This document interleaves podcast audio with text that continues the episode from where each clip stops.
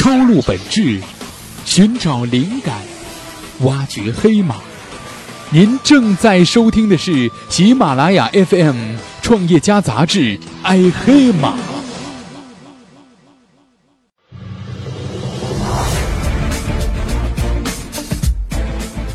二零一五年过半。已经有四家海外堪称领域鼻祖的公司走到了尽头。他们当年炙手可热、红得发紫时，也曾拥有一批国内的效仿者。现在先驱倒下了，留给我们的教训是什么呢？他们的追随者现在活得可还好吗？我们又该从他们的经历当中学习到什么教训呢？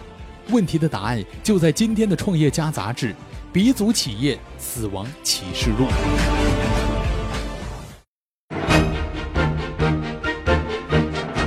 权威杂志用心播报，大家好，我是映月，欢迎收听由喜马拉雅 FM 和创业家杂志联合出品的节目《爱黑马》。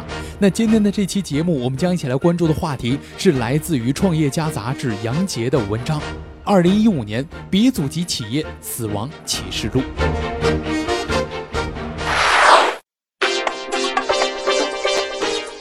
我们都知道，这个创业呢是一个面对生死问题的行业。那么就是这个生死呢，也是开创了一个行业以及一个时代了。其实很正常的，创业嘛，商业就是今天挣，明天赔嘛。那么也许可能啊，在有一天，您就会看到一个您关注度特别高的一个炙手可热的公司呢，也许在某一天就会突然的轰然倒下了。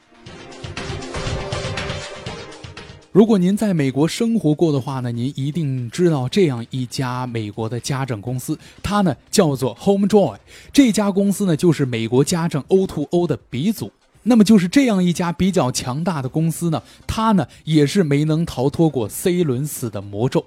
它的创始人呢是兄妹二人，他们分别叫做阿伦张以及阿朵拉张。那么这家公司呢，就是通过在线方式为用户提供家政人员进行服务。最一开始呢，他们只是帮助用户提供清理房屋的这个预定，但是后来呢，随着业务的拓展，他们在某些城市也开始推出了其他的一些新的家政服务，比如说这个清理地毯呐，或者装装这个水管呐等等方面。那么 Homejoy 呢，里面有这个专业的清洁工，也有经验不足的人员。对于后者来说呢，HomeDry 会指定专业的清洁工对这个人员呢进行一个指导或者说一个评估。那么 HomeDry 的发展速度也是可以说非常非常的快。成立了一年多之后呢，它的业务就已经扩展到了三十一座北美的城市。就在去年呢，又是开始啊开拓国际市场了，在英国、德国、法国呢分别建立起了自己的业务。但是成立三年之后，他却迎来了自己的死亡，这到底是为什么呢？那么下面映月就跟大家一起来分析一下这家 HomeJoy 它的失败原因。这家普遍被看好的明日之星怎么会突然倒下了呢？公司 CEO 创始人之一他的解释是这样的，他说。公司的专业清洁工们不是正式的雇员，而是合同工。但是他们呢要求同样的福利以及工资待遇，因而呢引起了四起的这个法律纠纷，也让公司呢在融资中处于这个弱势的地位，从而呢使公司的业务难以维续下去。对于合同工们来说呢，他们要求更大的权益；而对于公司来说，增加了这一部分的支出呢，将对公司盈利造成很大的压力。而难以实现这一点，则带来了专业技术人员的流失。那在美国呢，服务类行业的这个时薪呢是比较高的，而 HomeJoy 支付给这个清洁工的费用呢是十三到十八美元每一小时，它的竞争对手 Handy 是每小时二十二美元的高薪。加州呢最低时薪是十点五美元每小时，因此呢，这个 HomeJoy 的价格是可以说毫无竞争力的，很难留住专业的人才。然而，作为 O2O 的平台呢，HomeJoy 要求用户以信用卡结算，再发放酬劳。那么，比起美国线下家政清洁工可以直接收取现金来说呢，家政人员呢需要为此支付更多的税收。这个呢，就使得 HomeJoy 很难留住优质的这个家政服务人员了。那缺乏专业人才的后果就是家政服务人员的综合能力以及他的专业技术的水平呢就不高了。对于合同工们，公司无法对他们进行培训，更多的培训呢会引起诉讼。然而，如果不培训的话，业务人员们带来的低质量服务呢会造成用户的不满和流失。此外呢，HomeJoy 将清洁费的一大部分比例视作是佣金。佣金的存在呢，使得清洁工和用户也是试图通过私下交易来省钱。HomeJoy 呢也发现了这个问题，但是没有有效的措施来禁止它的发生。然而，实际上作为一个收取中介费的平台呢，要靠这个低价来吸引用户，HomeJoy 的利润空间呢就已经是非常的有限了。所以，O2O 的发展之初呢，似乎都是有大量烧钱的阶段。HomeJoy 也是一样的，在拓展业务的时候呢，它也实行了极大的这个优惠和补贴。在短短六个月之内呢，HomeJoy 把业务推广到了三十多个城市。每拓展一个新的城市，就要开展相应的这个优惠活动，甚至一度只收取十九美元的费用。尽管这个折扣只持续了几个月的时间，但是结果也是可想而知的。扩张太过快速，这种烧钱行动呢也是很难持续的。靠补贴这个烧钱得来的用户呢，也是没有忠诚度可言的。那么再加上对服务质量的不满，一旦优惠或者补贴取消了，那用户呢肯定也会随之拂袖而去了。对于用户和家政的服务人员的流失呢，业绩增长数据不佳，使得融资也就不那么乐观了。所以呢，自二零一三年 B 轮之后，HomeJoy 也就再没有获得过新的这个融资了。然而资金不到位，烧钱模式又无法继续，合同工们要求对簿公堂的问题又无法解决，所以 HomeJoy 就这样走到了尽头。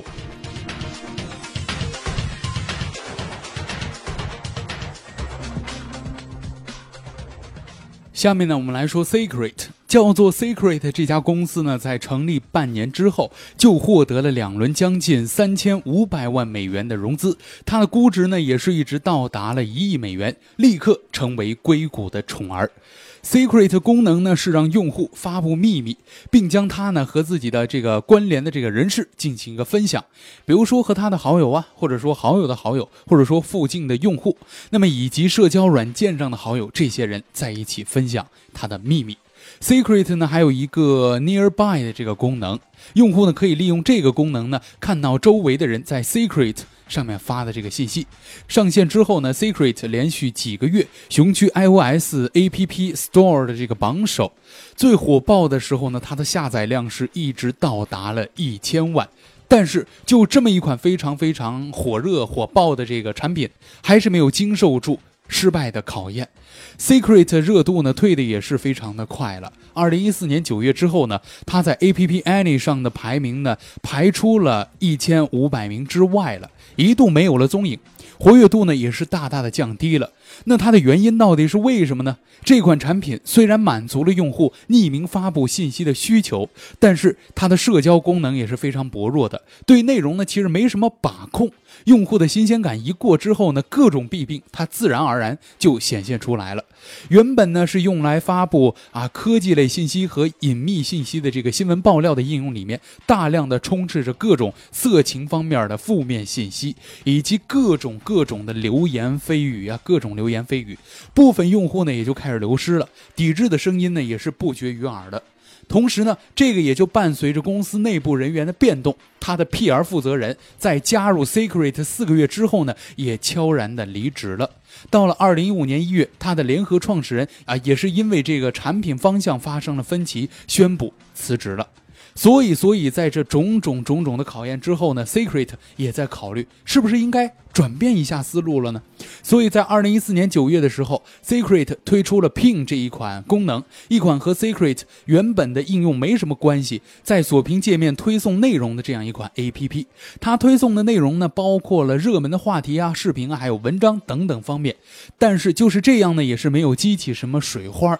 公司的发展前途呢，可以说也是一片迷茫的，也没有再有什么风头再进入了。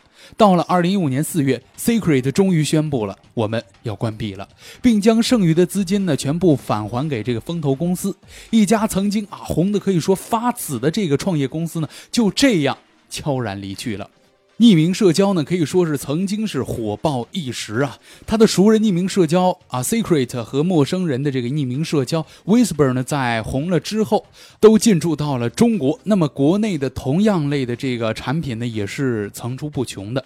但是火爆之后。啊，熟人匿名社交呢，大量的负面信息大大的影响到了用户的体验，再加上没有形成什么用户粘性，所以它热度消退的非常快，大多数的产品也就这样从此销声匿迹了。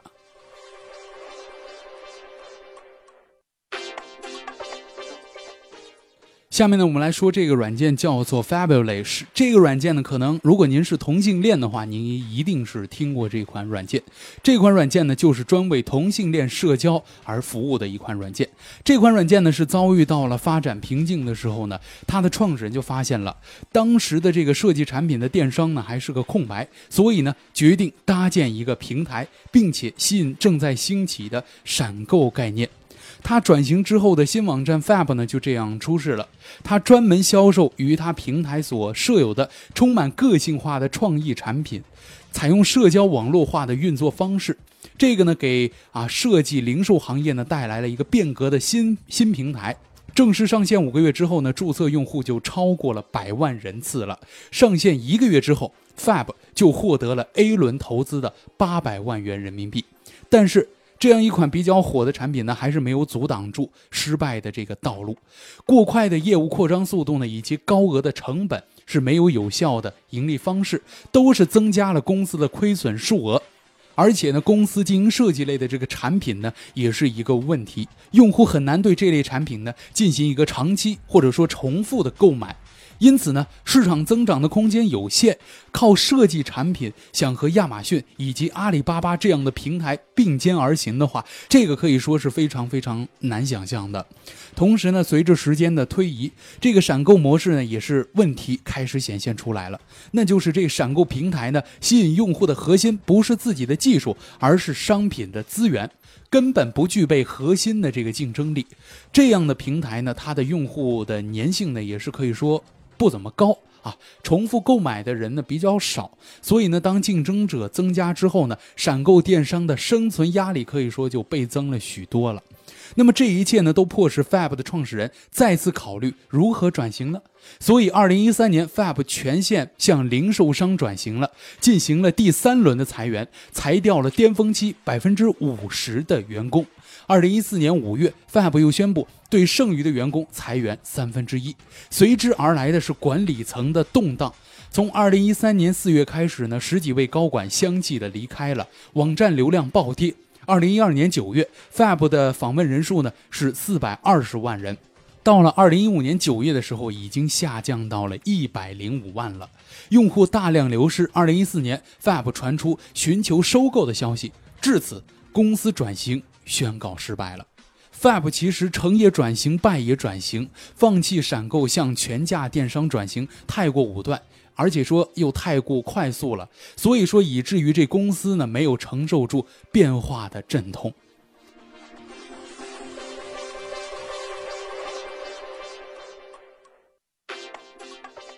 第四个我们要说到的这款产品呢，应该是我们大家都是比较喜欢的一款产品，呃，也算是一个运动类的交通工具吧。这个名字呢叫做平衡车。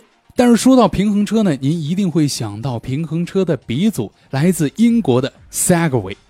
那么说到这款产品呢，Segway 可能在国内用户第一次或者说和这个 Segway 亲密接触的这样一次呢，应该是在应该是在成龙向外界公布安保工作进展的时候提到的，就是 Segway 平衡车。这款平衡车呢，现在其实。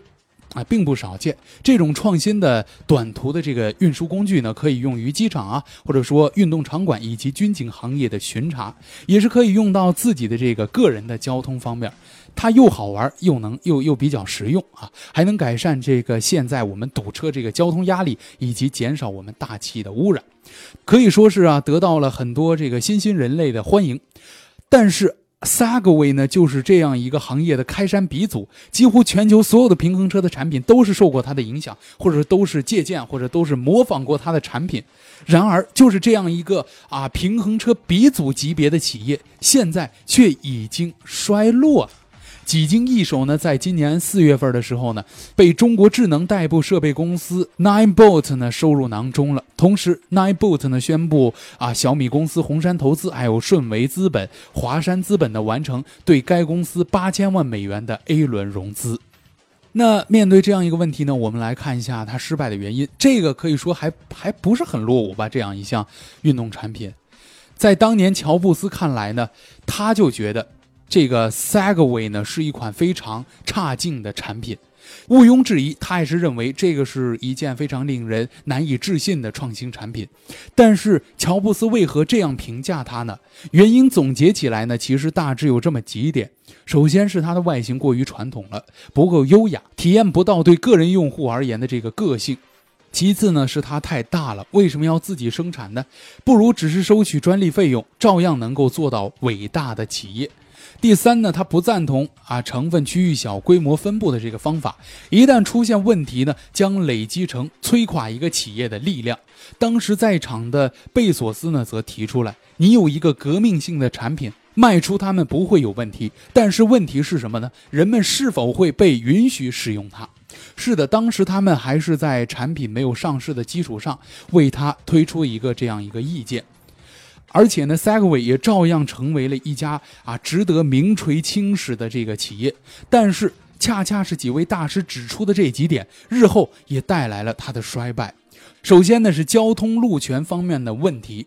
在美国呢，Segway 一直是在游说政府，希望它能够对平衡车开放路权。经过多年的争取呢，美国大多数州已经实现了这一点。而对于其他国家而言，如何定位这种交通工具还是一个问题。你说它既不是这个机动车，又不是非机动车，现在的交通法规对于它来说似乎并不适用。在我国呢，很多的城市交通管理部门的规定，平衡车是不能在人行道或者说机动车道上行驶的，只能在场馆和一些警用啊、安保这些领域使用的平衡车。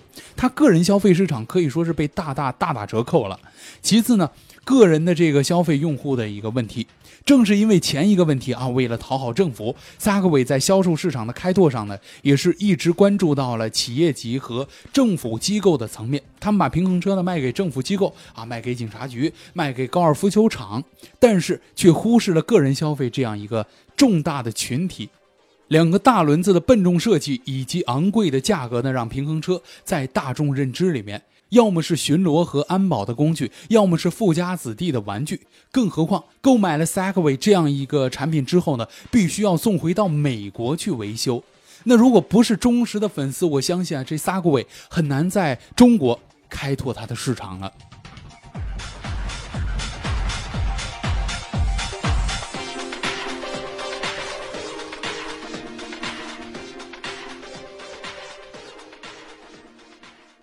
最后要跟大家分享的是一个叫做 OnLive 的游戏平台。二零一一年二月的时候，OnLive 从宏达电融资四千万美元，把游戏放在了云上的 OnLive 是同类服务中最早的一批公司。它刚诞生的时候呢，曾经啊被大家是誉为游戏的未来。它的游戏点播业务呢，能够满足玩家随时的要求。它的游戏呢，能够通过自己的数据中心储存以及运行。只要你拥有足够好的网络，哪怕您的电脑配置没那么高，也同样能在这个平台上玩到各种这种高配置的游戏。但是，就是这么一款大家比较喜爱的、被啊设置为游戏界的未来的这样一款产品、这样一款平台呢，它还是失败了。这家公司呢，从来没有获得过期待中的那么高的一个用户的拥护。OnLive 呢，能够提供每秒三十帧的七百二十 p 的这个游戏。而且呢，它缺乏独家的热门游戏，这种服务呢是难以吸引到游戏的重度玩家的。被收购之后呢，OnLive 最大同时在线人数只有一千八百人左右，而且每月的维护费呢是高达了五百万美元。然而今年四月份，OnLive 的是宣布关门了。现在用户自三月二十八号以来花费的任何费用都将被退回。它的知识产权呢被索尼收购了，其中呢包括一百四十多项美国的专利。虽然说这个云游戏呢至今为止啊还是没有得到完全开发的领域，除了技术上的要求之外呢，如何激发用户的兴趣，还有同时满足他们对游戏内容的需求，同时还要应对高额的维护费。费用，这个是 OnLive 留给后来者的一个思索的空间。以上就是本期的全部内容。如果您还想了解更多爱黑马的精彩内容，请您打开新浪微博，关注我们的官方微博平台爱黑马，或者登录爱黑马的官方网址三 w 点爱黑马点 com。我是映月，我们下期再会。